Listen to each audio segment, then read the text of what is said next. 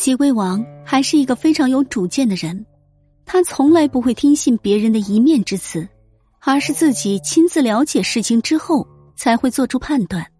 有一次，他把智力即墨的大夫招到身边，对他说道：“自从你到即墨上任以来，我几乎每天都可以听到有人诋毁你，说你在那里如何如何昏庸无道。于是我就派人到即墨去考察。”发现那里被你治理的井井有条，百姓们的生活也非常的富足。齐国的东部非常安宁，完全不像那些人说的那样。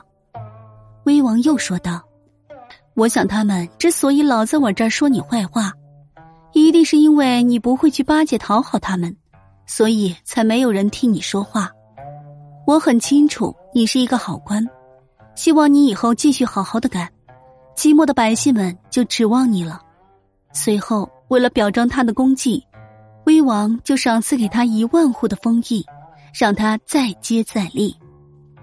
之后，威王又召见了治理阿城的大夫，对他说：“你治理阿城也这么多年了，我天天都听到有人在赞扬你。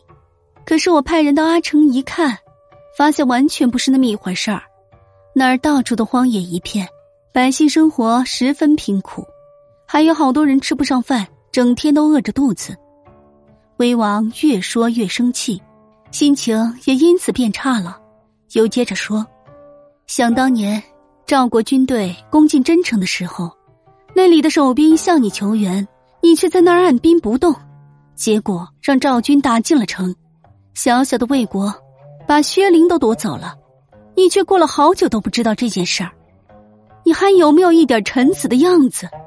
知不知道自己该干点什么？我平时老是听人赞扬你，肯定是你拿钱财贿赂他们，他们得了你的好处，当然会帮你说话了。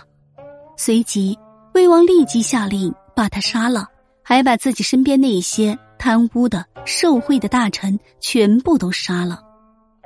作为一个国君，不能别人说什么你就听什么，就信什么，一定要自己亲自去了解情况再做定夺。威王总是把这句话挂在嘴边。威王不仅民变中间清除朝中奸臣，还大力整治了齐国的军队。过去因为缺乏管理，齐国军纪十分涣散，士兵们个个羸弱不堪，意志也不坚定，所以打了不少败仗。自从威王改过自新之后，就重新取得了齐国百姓的信任。好多人为了帮威王一雪前耻，都自愿参军，给齐军注入了新鲜的血液。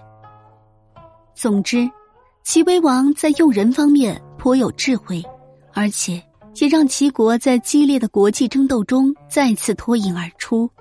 虽然他公开称王好像不太合适，但那个时代心里想称王的人多了去了，只是吃不到葡萄说葡萄酸而已。